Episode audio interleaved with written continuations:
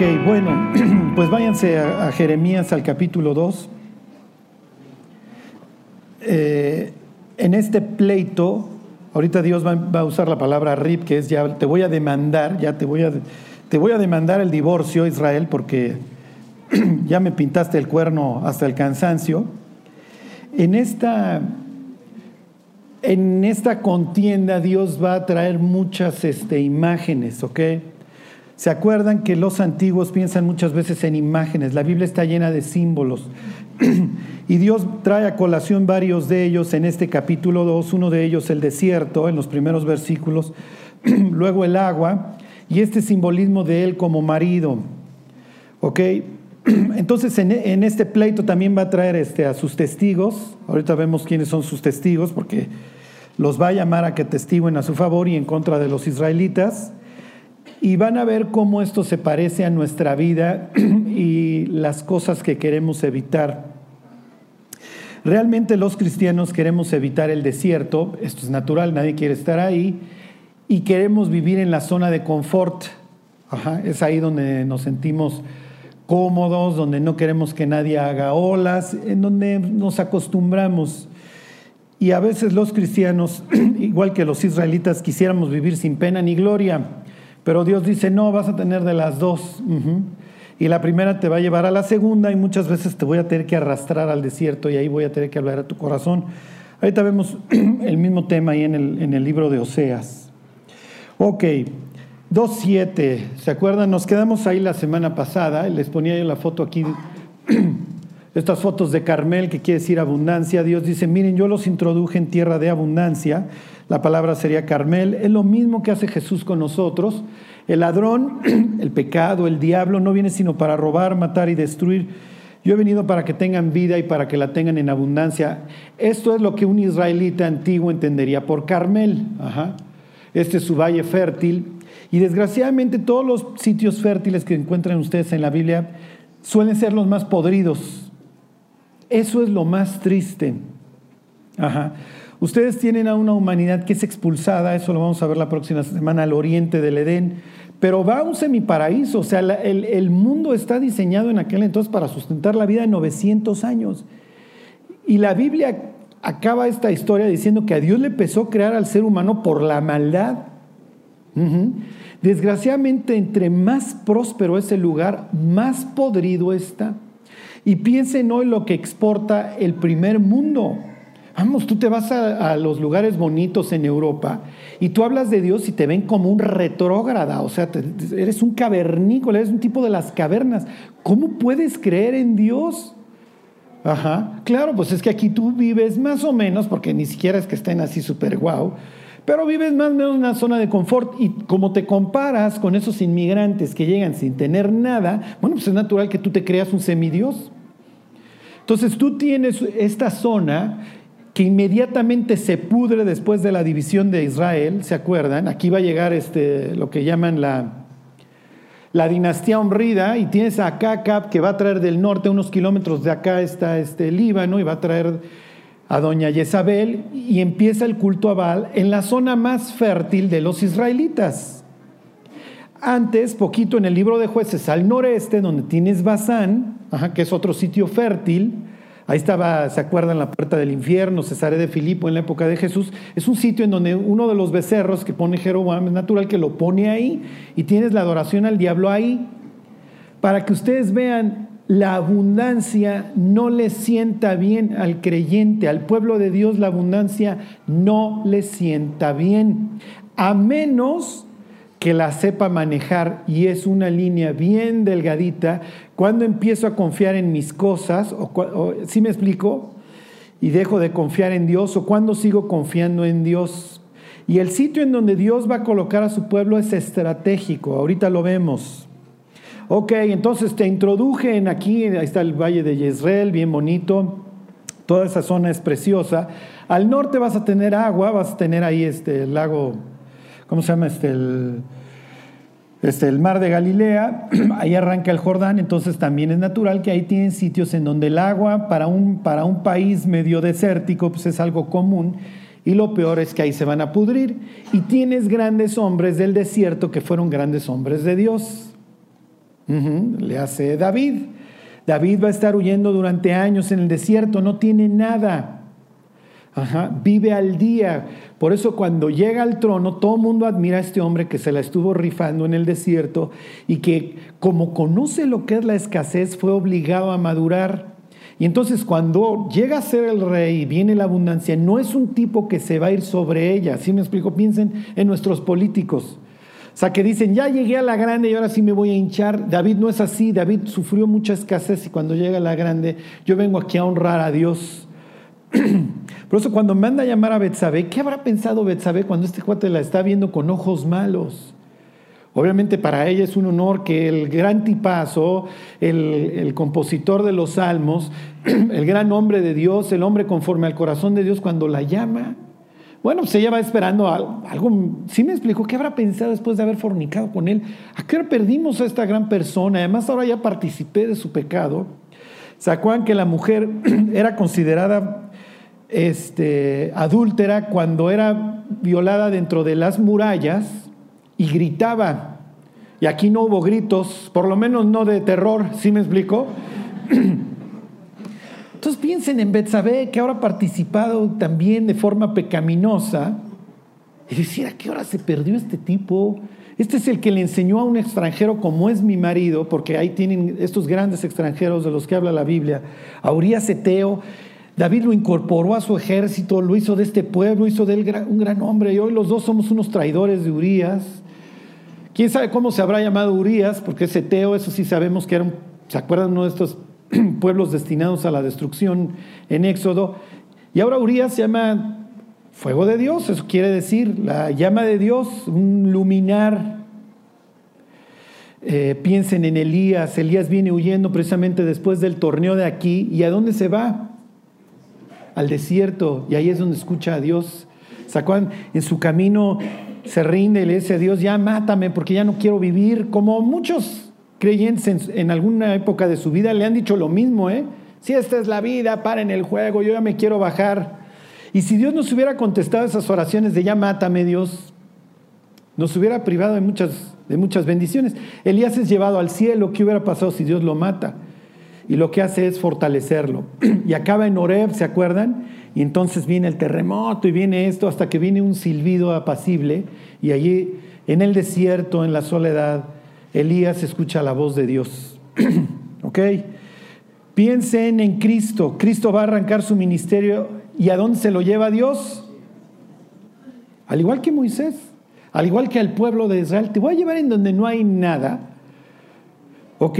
Para que te acostumbres a que no hay nada. Y si te acostumbras a que no hay nada, se te va a quitar lo caprichoso y lo quejumbroso. Piensen hoy en los jóvenes, ¿por qué no maduran? Hoy tienes, olvídense los niñotes a los 16, 17 años. Hoy tienes niñotes de 30 jugando videojuegos, embarazando chavas. ¿Sí me explicó? Esas son sus dos virtudes. Su habilidad para jugar videojuegos y su fertilidad. Ajá. Y dices, ¿por qué? ¿Por qué no maduró? Porque nunca lo llevaron al desierto. Porque siempre se le dijo que era lo máximo, porque siempre se le dio todo, porque nunca se le dio la oportunidad de fracasar. Por eso los que tienen hijos jóvenes, llévenlos al hospital, acuérdense. Llévenselos al Panteón Francés, a Galloso, porque ahí está el corazón de los sabios, ¿se acuerdan? El corazón del necio está en la casa del, del banquete. El corazón de los sabios está en la casa de luto.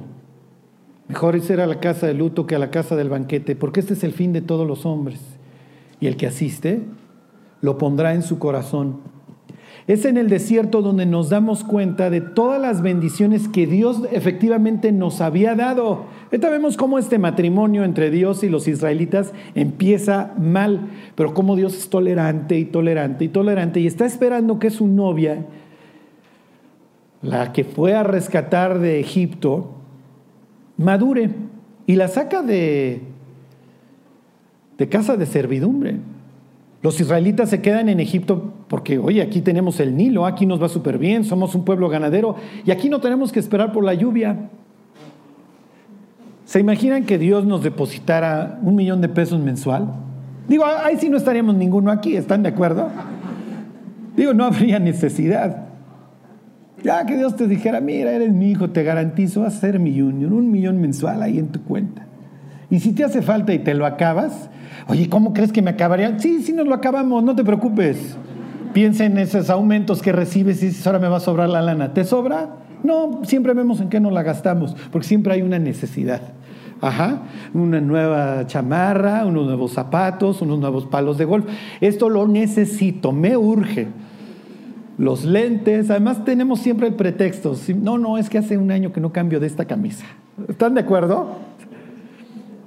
Hasta que finalmente Dios nos lleva al desierto y nos damos cuenta de todo lo que nos ha dado. Es verdad.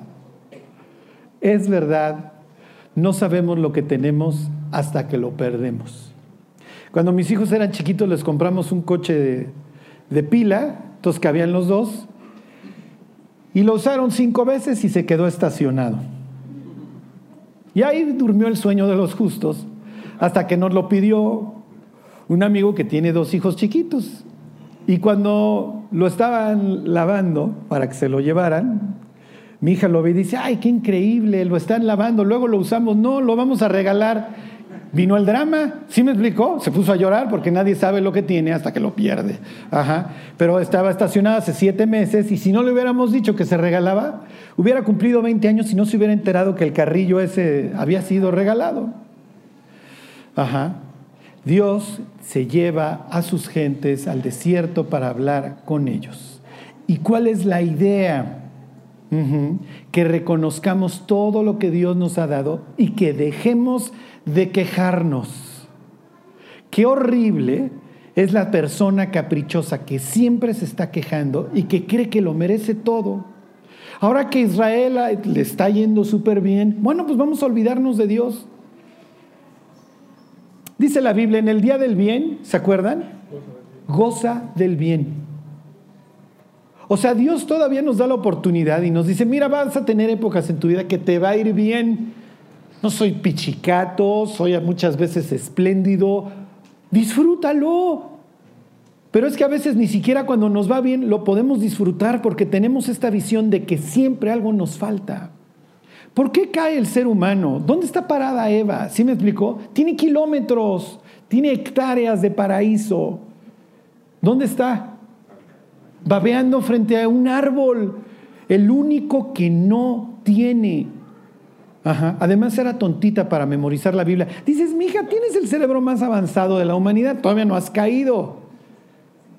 De todos los árboles del huerto podréis comer, más del árbol del conocimiento del bien y del mal no comeréis, porque el día que de comiereis ciertamente morirás. Llega el diablo, con que Dios os ha dicho, no comáis de ningún árbol del huerto. ¿Qué piensan las gentes del cristianismo? ¿Camisa de fuerza? ¿No me van a dejar bailar? No, imagínate, te vas a morir. Ya no puedo fumar mota. No, pues sí, digo, esperemos estés sobrio durante los estudios, ¿verdad? No me van a dejar ponerme mis cuetotes. No, no, pues deseamos que no te acabes con hígado graso o con cirrosis. Queremos que seas dueño de ti mismo. Fíjense cómo toda esta libertad que el ser humano tiene es reducida a nada. No te dejan hacer nada, ¿verdad? Pues ¿dónde la vio? ¿Qué está? Pues el diablo sabe perfectamente qué es lo que está pensando Eva. ¿Y qué le contesta a Eva? Ajá, pero antes, ¿qué le dice?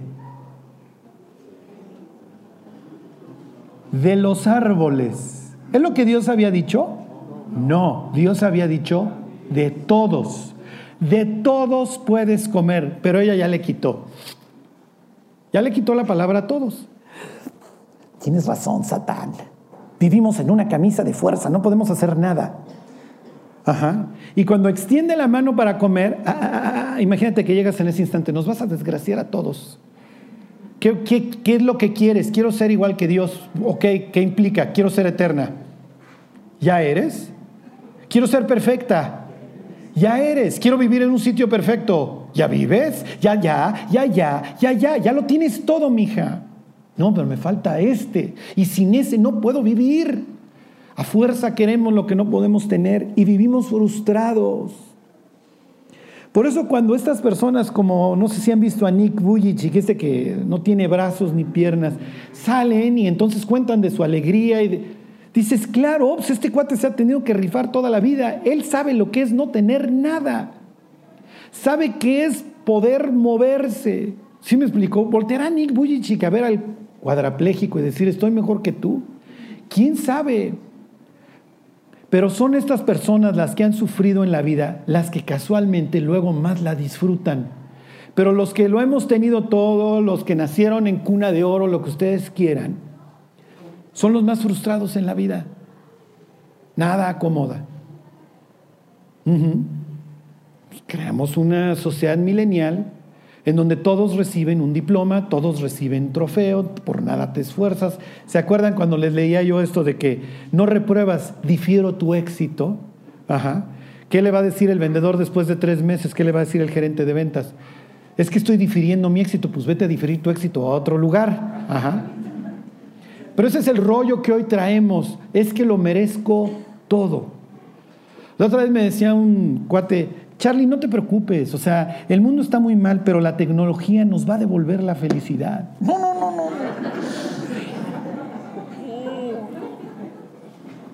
¿De dónde sacas? O sea, ¿sí me explico? O sea, ¿quién te dijo que esto te va a hacer feliz? Claro, como ya vivimos esclavizados. Ok, Israel se nos pudrió, entraron a la tierra prometida, pero sucede que la tierra prometida tenía una característica. Miren, les vuelvo a leer el 7. Dice, yo os introduje en tierra de abundancia para que comieseis su fruto y su bien, pero entrasteis y contaminasteis mi tierra e hicisteis abominable mi heredad. Y aquí viene el problema. Versículo 8, y Dios va a dirigir su queja contra cuatro personas. Número uno, los sacerdotes no dijeron, ¿dónde está Jehová? Ese es su primer objetivo. Los sacerdotes, que eran las personas que tenían que enseñar la ley, ¿se acuerdan? Y toda la tribu de Leví, que está regada por todo el país precisamente para que enseñaran, no, preguntaron, oye, ¿dónde está Dios? Porque, ¿qué creen? La tierra prometida tenía ciertas características que los israelitas obviaron. Cuando las personas vienen a Cristo, dicen, no, pues ya ahora sí, ya voy a ser 100% feliz. Además, la persona que me habló de Cristo me dijo que voy a ser feliz, que todo va a ser increíble. ¿Ok? Si te vendieron así el cristianismo, quiero decirte, te engañaron. ¿Por qué? Y me voy a un ejemplo todavía más extremo. Piensen en esas personas que creen que porque se casan van a ser felices. O sea, esto es así de, ay, ven acá, no, no, mi cuate eres lo más. Es que yo pensé que iba a ser feliz. ¿Quién te dijo que si te casabas ibas a ser feliz? ¿No, no nos estás viendo el resto de nosotros? Los judíos creen que entrando a la tierra prometida sus problemas se acaban. No es cierto. El hecho de llegar a la tierra prometida no implica que los israelitas decían, bueno, ya llegamos a Beverly Hills, ok muchachos, cada quien a su mansión. No, no, no, pues Dios Dios dice, no, mis cuates, pues los dejo ahí y los, les tengo que hacer trasplante de hígado en 15 años. A todos los voy a dejar en una tierra que tiene ciertas particularidades. Ok, nada más les acabo de leer. Los sacerdotes dijeron, no dijeron, ¿dónde está Dios? Ok. Lo tenían que hacer Dios. Y Dios diría, ¿por qué creen que lo estoy, me estoy quejando? Dice, los que tenían la ley, que tenían que haberme conocido, no me conocieron, esa es la idea, les dejo mi ley, les dejo la Biblia para que sepan quién soy. Número tres, los pastores se rebelaron contra mí y los profetas, los que tenían que hablar en mi nombre, se acuerdan, es portavoz, profetizaron en nombre de Baal y anduvieron tras lo que no aprovechan. Versículo 9, por tanto, aquí la palabra es rib, los voy a demandar, va a haber una contienda legal. Contenderá aún con vosotros, perdón, contenderé aún con vosotros, dijo Jehová, y con los hijos de vosotros pleitearé. Y luego les dice, a ver, mis cuates, hay algo que no entiendo. Dice, porque pasada las costas de, esto es Chipre, Kitim, y mirad, y enviad a Cedar, esto es Arabia, y considerad cuidadosamente y ved si se ha hecho cosa semejante a esta. A ver, les dice, a ver, váyanse al occidente, váyanse al oriente, mis cuates, y vean si alguna nación de estas a sus alrededores ha hecho lo que ustedes hicieron. ¿Por qué? Versículo 11. ¿Acaso alguna nación ha cambiado sus dioses, aunque ellos no son dioses? Sin embargo, mi pueblo ha trocado la su gloria por lo que no aprovecha. Ok. Les dice, a ver, mis cuates, los introduje en la buena tierra, pero ustedes no preguntaron ya por mí. Sus pastores obviamente se rebelaron, los profetas empezaron a profetizar en nombre de otros, y los sacerdotes y los escribas que tenían que haber tenido la ley no la tenían. ¿Por qué? Ok, váyanse a Deuteronomio capítulo 11. El libro de Deuteronomio, ¿se acuerdan? Así le ponen en Egipto cuando hacen la Septuaginta. Viene de dos palabras, Deus dos, Deu, perdón, Deu dos, nomos norma, la segunda ley o el repaso de la ley. Moisés se dedica en este libro, les dice, miren, anduvimos de aquí para allá estos 40 años, bla, bla, bla, ahorita vemos otros pasajes. Y sucede que van a entrar a la tierra prometida, mis cuates, pero la tierra prometida tiene una característica. Ajá. La tierra prometida no tiene ríos. Tus paisanos al oriente tienen el Tigris y el Éufrates y es natural que ahí se establecen. Ahí se establecen los sumerios, los asirios, los babilonios, etcétera, todo el mundo vive en estas dos, pues claro, tienes esos dos grandes ríos y tienes el otro imperio de moda allá al occidente que son los egipcios y tienen sus desbordadas del Nilo y entonces ¿qué hay que hacer? Pues haces tus canalitos y eres feliz y no tienes que hacer absolutamente nada. Y entonces Dios les dice, miren, les tengo una novedad, mis cuates, la tierra donde van no tiene ríos, ¿ok? Pero no se preocupen, mis cuates, yo les voy a hacer que llueva o que no llueva. Cuando nos convertimos y venimos a Dios, ok Dios, resuelve todos mis problemas. Mm, ok, sí, te los voy a resolver. Nada más que te tengo que llevar a un sitio. ¿A dónde nos lleva Dios? Sí, sí, sí. ¿Dónde No, ya me regresé. Ahorita volvemos para acá. Este es el sur de Israel, ahí por aquí anduvieron los esenios y por aquí anduvo David. Allá ahí cerca hay un oasis que se llama Engadi y por ahí anduvo don David escondiéndose. ¿Cómo les gustaría tener aquí su casa? Gran fertilidad.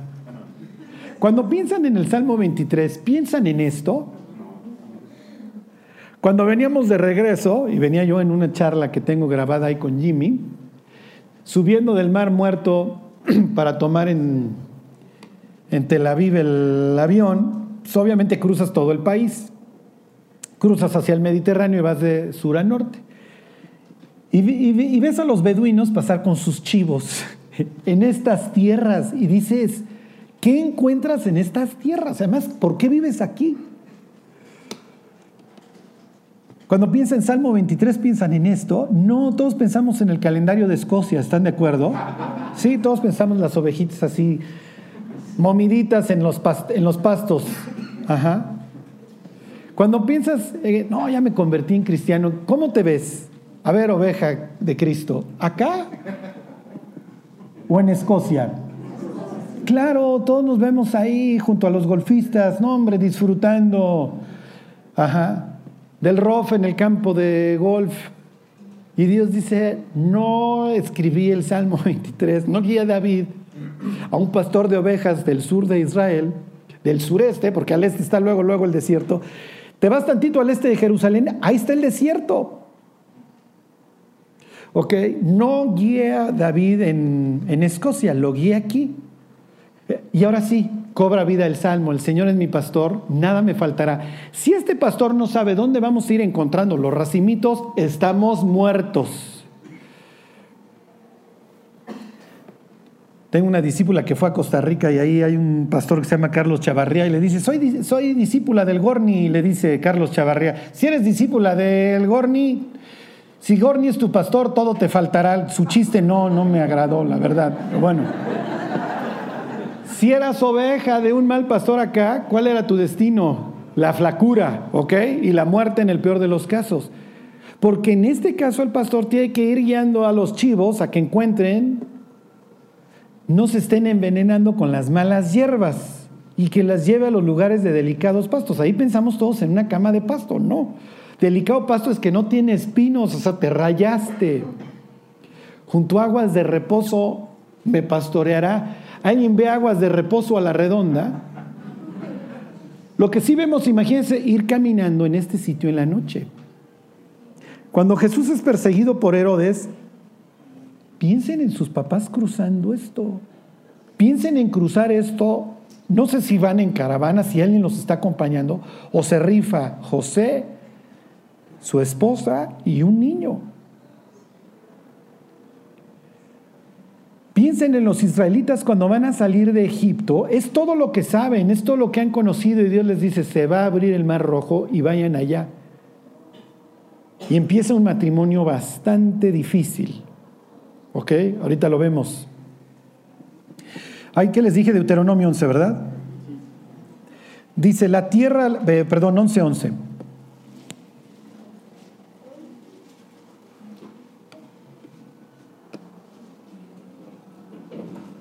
Bueno, miren, se los leo desde el 8.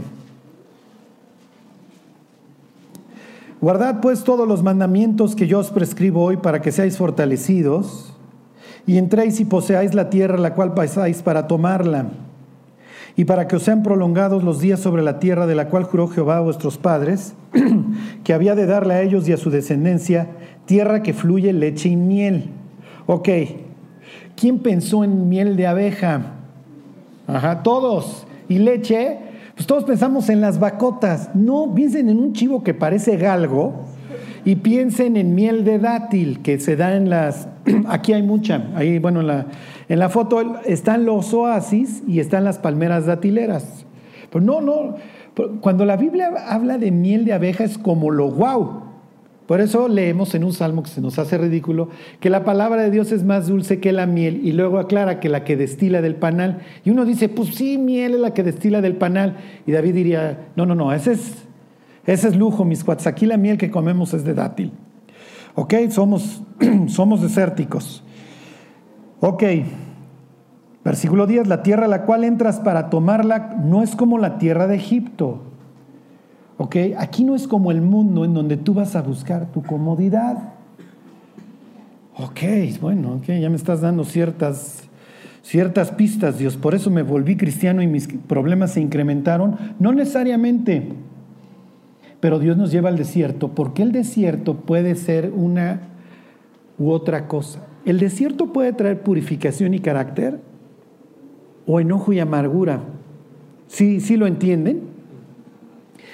Todo depende de cómo enfrentemos el desierto.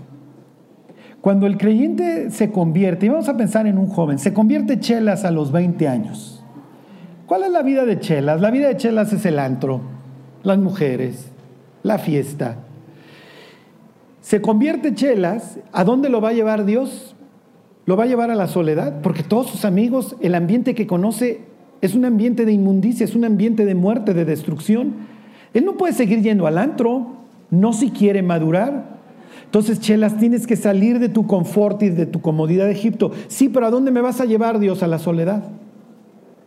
A una tierra desolada y desierta. Aquí no hay nada. Aquí no están tus amigos. Aquí no tienes tu escape del alcohol cada vez que te viene la depre. Aquí no están tus amantes. Aquí estamos tú y yo solos.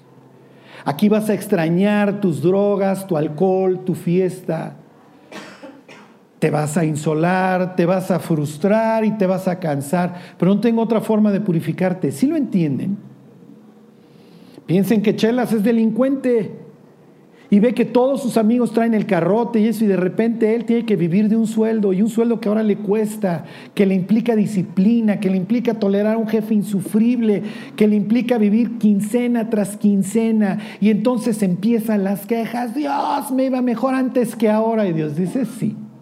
La tierra a la cual entras para poseerla es buena, pero es distinta a Egipto.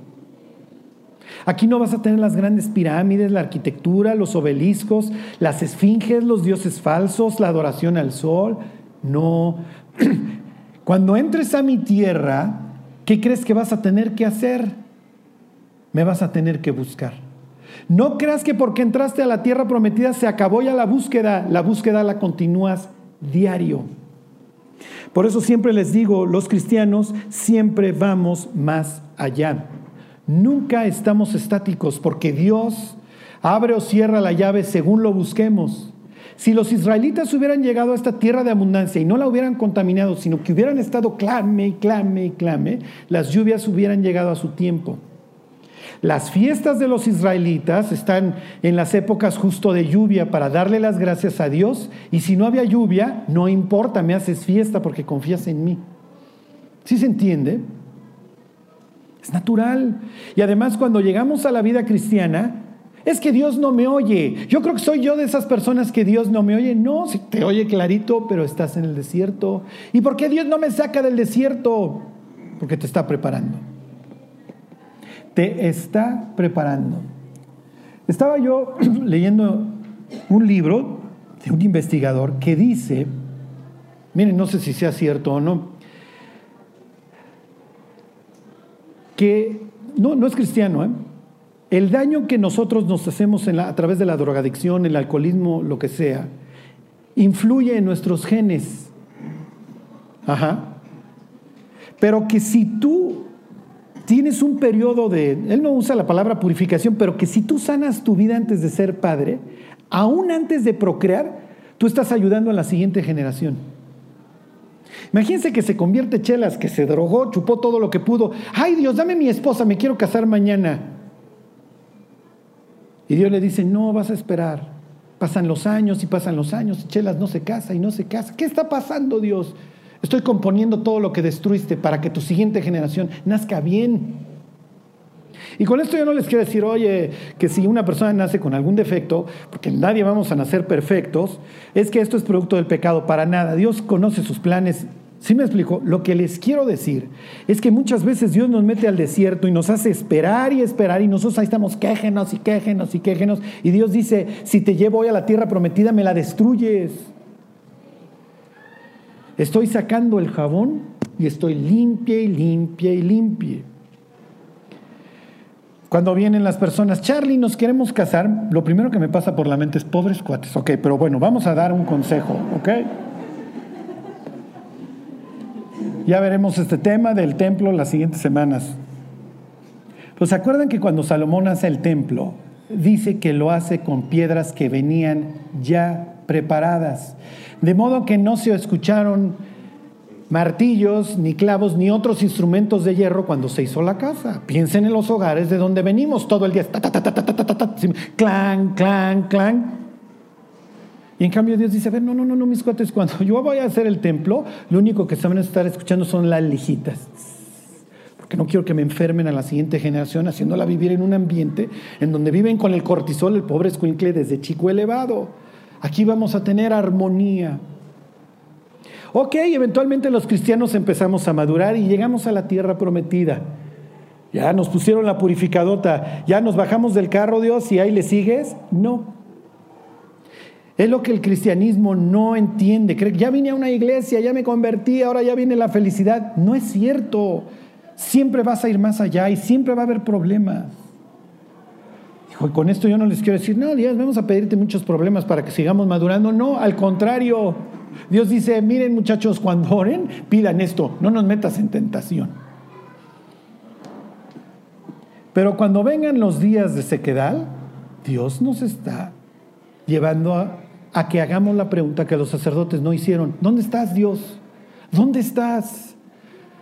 Se me olvidó que te tenía que buscar todos los días porque creí que ya la había hecho. Porque pues eh, ya estoy viendo el Carmel, ya estoy viendo la abundancia. Esta abundancia me la debes a mí. Y si yo te cierro la llave, te mueres porque tú no tienes ni Nilo, ni Tigris, ni Éufrates. Y tampoco tienes algo que los israelitas hubieran añorado. No tienes fronteras. Todo mundo puede pasar, pasar. No tienes fronteras naturales. Entonces tienes a los amonitas que cualquier día te conquistan, tienes a los moabitas, ¿ok? Tienes en el sur a los edomitas, a los egipcios que se andan paseando. Tú no tienes un desiertote como los egipcios a su oriente que les impide. Al norte, al occidente, al norte tienen el Mediterráneo y al occidente más desierto. Tú no tienes barreras naturales. Ok, Dios, ¿qué implica eso? Ok, eso implica que te puse en el corredor del planeta para que tú influyeras a los demás. El único resguardo que tienen los israelitas son los montes de Judea y se me olvidó traerles el mapa, que es a donde se repliegan. Cuando tienen éxito, se van hacia el occidente. ¿Se acuerdan de Usías? Ok, les sigo leyendo. Dice 11:11. bueno, a ver, se los leo el 10:10. La tierra a la cual pasas a la cual entras para tomarla, no es como la tierra de Egipto, de donde habéis salido, donde sembrabas tu semilla y regabas con tu pie, como con huerto de hortaliza. ¿Cómo vas a regar con el pie? Aquí es un eufemismo. Está hablando de que andaban orinando la tierra. O sea, se está burlando Dios, sí se entiende, en donde mira aquí hay agua para todos lados y como todo el tiempo está súper hidratado, ahí anda su mismo regando. ¿Ok? Y está haciendo esta expresión de que aquí es bien fácil la vida.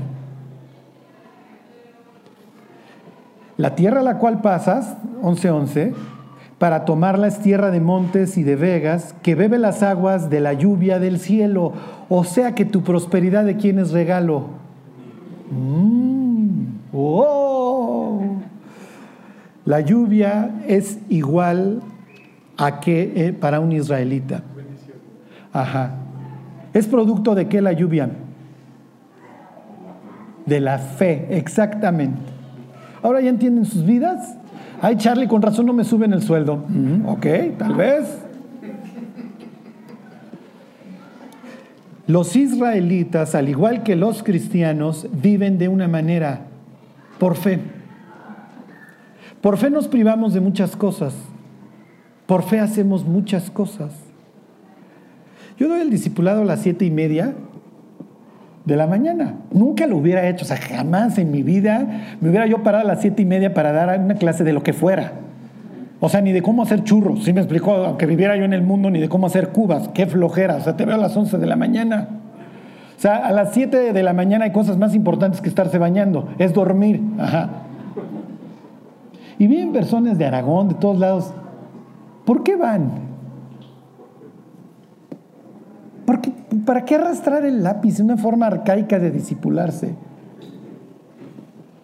Van porque tienen esta guajira idea de que quiero agradar a Dios y quiero aprender de ti, Dios, y te quiero servir. Digo honestamente, ¿por qué estamos hoy aquí pudiendo ver a Grisman y a Luka Bodrich? ¿Sí me explicó? ¿Me mandé?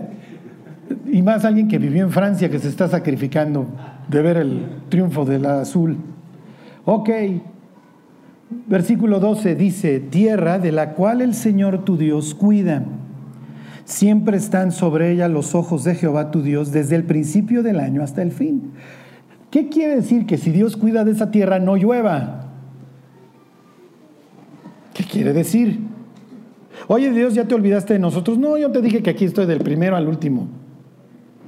Ellos no tienen primero de enero al 31 de diciembre, ellos tienen de, ¿se acuerdan de Aviv al siguiente Aviv?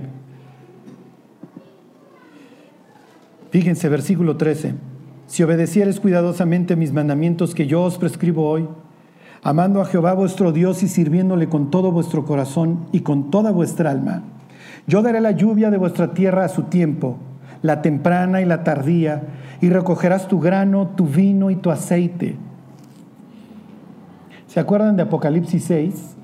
Dos libras de trigo por un denario, ¿cómo dice este? Y una libra de cebada por un denario, pero no dañes qué? El aceite y el vino, porque el aceite y el vino son símbolos de riqueza, de estatus. ¿Qué les está diciendo Dios a los israelitas? La neta te va a ir bien conmigo, vas a ser millonario. Tú eras un pueblo ahí que ya no, no tenías ni calendario, maestro, porque para ti si era domingo, lunes, miércoles, pues a ti te valía. Tú eras un esclavo, pero ahora te vas a rayar, hasta vino y aceite vas a tener. Y efectivamente los israelitas llegan y tienen vino y aceite, tienen su propia tierra, ya no son esclavos. Y entonces, ¿qué sigue ahora Dios? Ahora me siguen buscando, porque el proyecto continúa. Ahora hay que ganar al resto de las naciones, no volverse como ellos. Versículo 15, daré también hierba en tu campo para tus ganados, y comerás y te saciarás. Guardaos pues que, que vuestro corazón no se infatúe, y os apartéis y sirváis a dioses ajenos, y os inclinéis a ellos. y lo primero que hacen los israelitas es llegar y pudrirse con los pueblos vecinos. Y no solamente eso. Bueno, regresense a Jeremías. Bueno, no, no, no, a ver, quédense ahí, este, el capítulo 30, 30 de ahí de Deuteronomio y luego ya vamos a, y ya terminamos.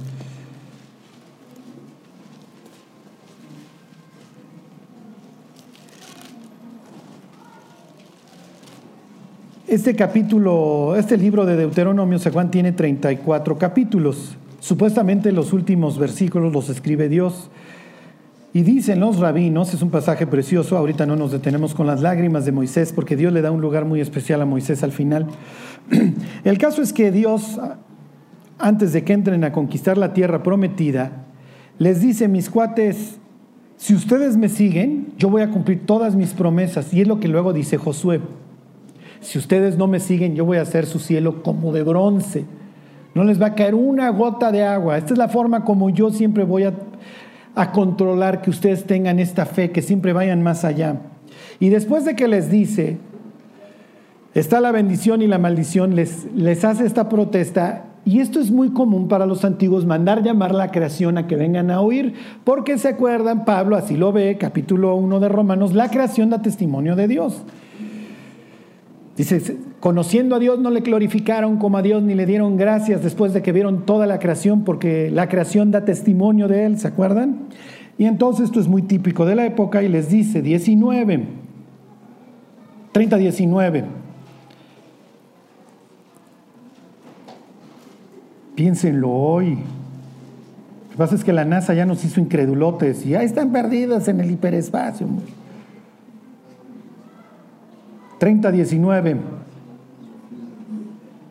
A los cielos y a la tierra llamo por testigos hoy contra vosotros, que os he puesto delante la vida y la muerte, la bendición y la maldición.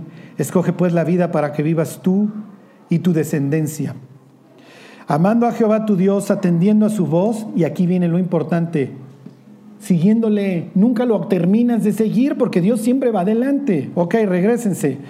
A los cielos y a la tierra llamo hoy por testigos contra vosotros que os he puesto delante la vida y el bien, la muerte y el mal. Escoge pues la vida para que vivas. Regrésense a Jeremías al capítulo 2.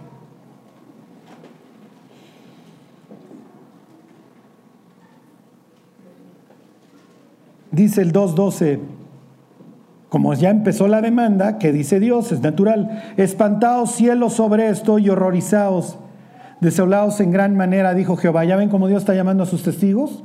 Yo les dije, mis cuates, que si me dejaban y empezaban a adulterar, no se la iban a acabar. Y entonces manda a traer la creación y dice, a ver, que venga la creación ante la cual yo hice un pacto. Miren cómo me traicionó mi pueblo. Y luego dice, porque dio dos males ha hecho mi pueblo. Versículo 13. Me dejaron a mí fuente de agua viva y cavaron para sí cisternas, cisternas rotas que no retienen el agua. A ver, devuélveme mi, mi Juan. Ok, los israelitas llegan a una tierra que tiene grandes partes desérticas que los llevan a madurar. Pero como no siempre tengo el agua durante todo el año, ¿qué es lo que hacían los israelitas? Es natural, se la vivían cavando pozos, si se acuerdan del Génesis. Cavaban sus pozos y hacían sus cisternas. ¿Está mal? No, no está mal. Es natural que hacía esto un pueblo que necesitaba del agua.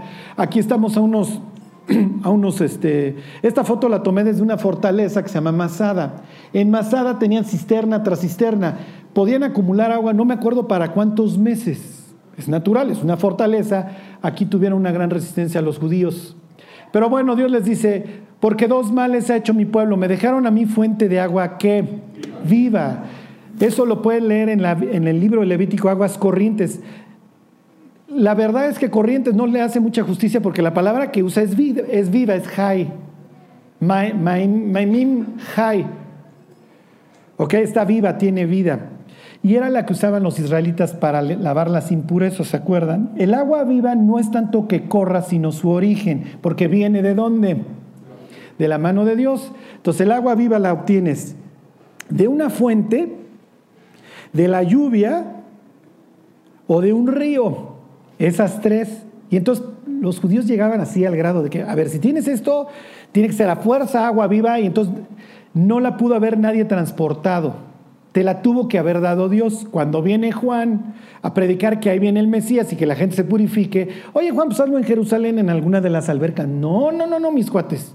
Te tengo que llevar al Jordán y tienes que cruzar además el desierto para que llegues acá, pases por el desierto, te acuerdes, regreses al Jordán donde arrancamos nuestra conquista y un agua que viene de la mano de Dios que además está caminando, te va a purificar. Ok, Dios se presenta como el agua viva, yo te la estoy regalando y yo te traigo pureza, yo te traigo satisfacción, pero tú, mi cuate, espérenme un toy, dejas el agua que yo te ofrezco y vienes a beber de aquí, mi cuate. Si fueras un nómada en el desierto y te están ofreciendo agua que brinca de una fuente o te ofrecen esto, ¿de cuál beberías? Entonces, ¿por qué no lo hacemos? ¿Qué simboliza la cisterna? Mis reservas. Tengo esto, entonces me vale si tú me das o no lluvia.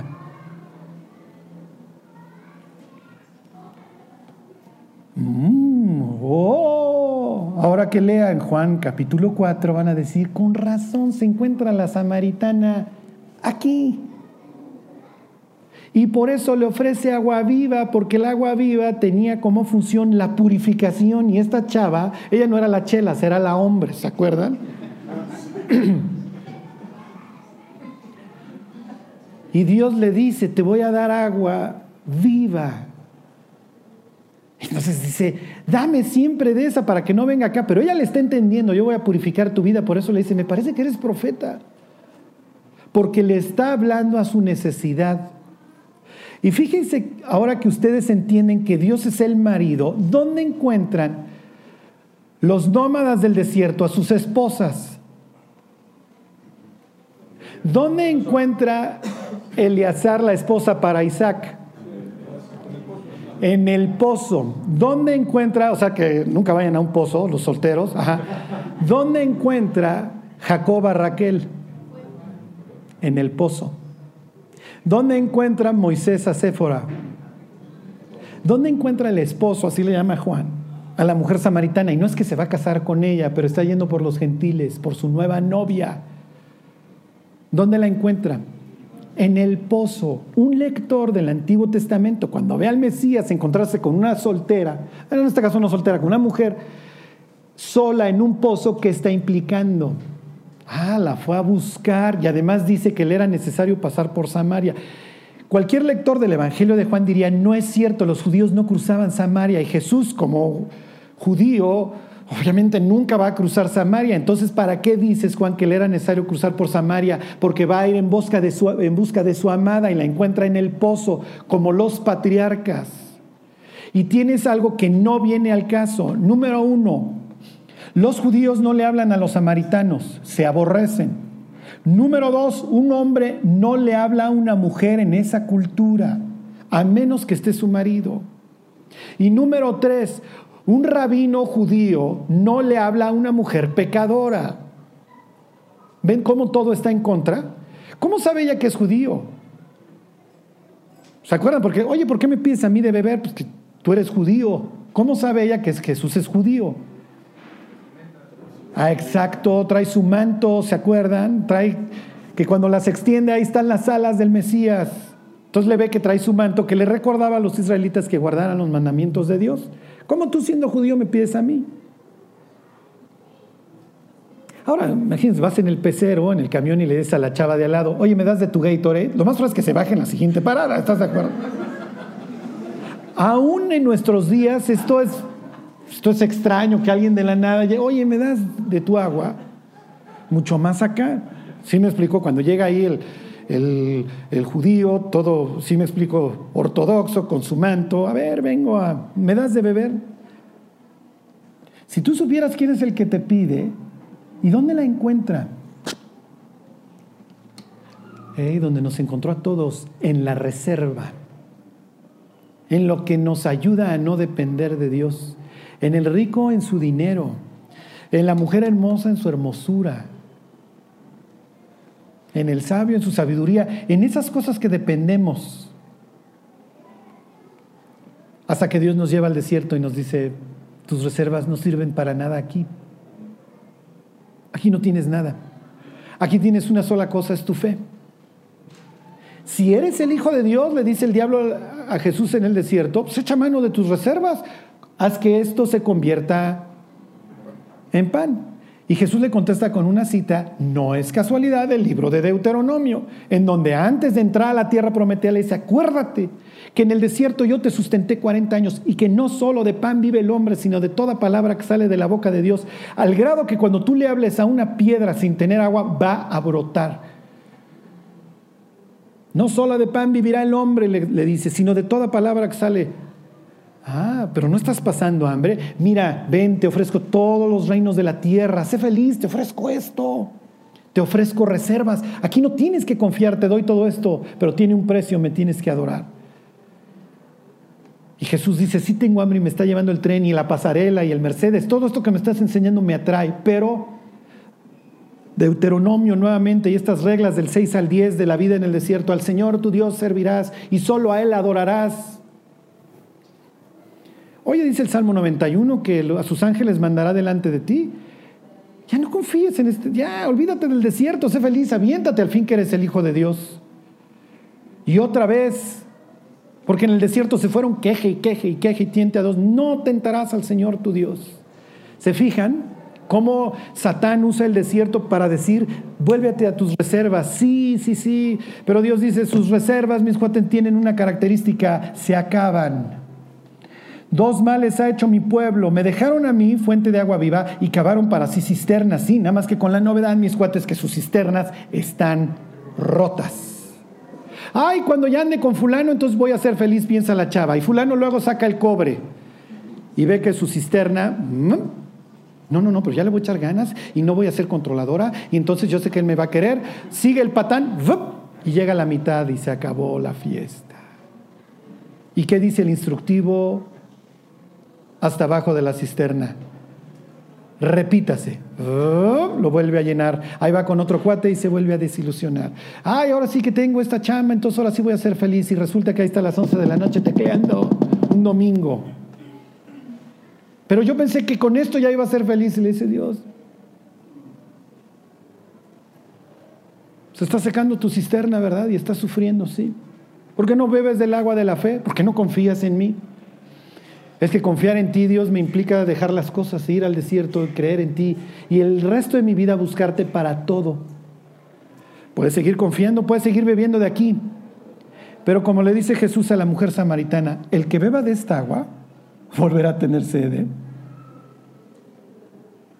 El que beba del agua que yo le daré tendrá en él una fuente que salte para vida eterna. Es una cita que luego vuelve a hacer ahí en Juan 7, que ya veremos.